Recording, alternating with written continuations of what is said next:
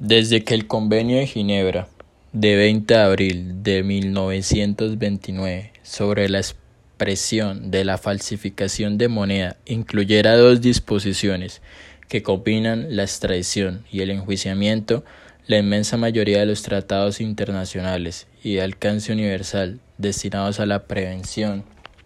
y sanción de crímenes internacionales y de delitos de trascendencia internacional contienen disposiciones en las que se recoge la obligación de extraditar o juzgar. Estos avances convencionales no se limitaron a cuestiones relacionadas con la seguridad de la aviación civil.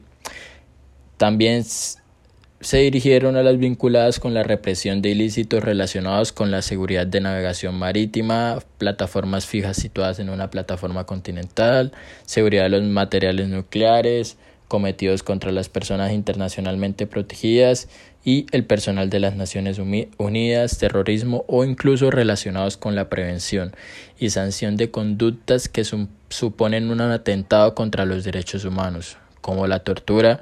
y desaparición forzada de personas.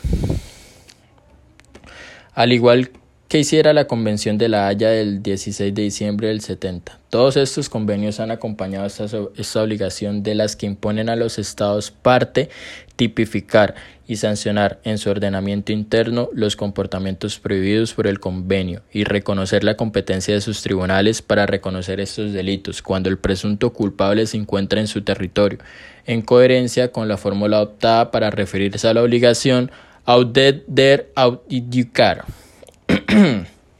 Nos encontramos, por tanto, ante cláusulas que intentan asegurar el enjuiciamiento de los criminales, imponiendo a las partes una obligación que puede cumplirse mediante el enjuiciamiento por los tribunales del Estado, en cuyo territorio se encuentra el presunto culpable, la extradición o como ha previsto la Convención sobre protección de todas las personas contra las desapariciones forzadas mediante su transferencia a una instancia penal internacional. Una tercera vía que debe tenerse en cuenta a la hora de establecer el contenido de futuras disposiciones convencionales relacionadas con la represión de crímenes sobre los que tengan competencia los tribunales penales internacionales.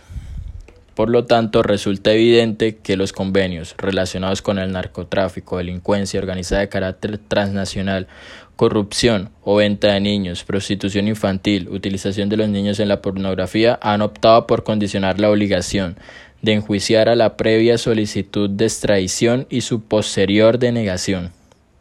Sin embargo, cuando la cláusula se redacta de la forma en que lo hicieron los convenios de Ginebra, de, 12 de agosto de 1949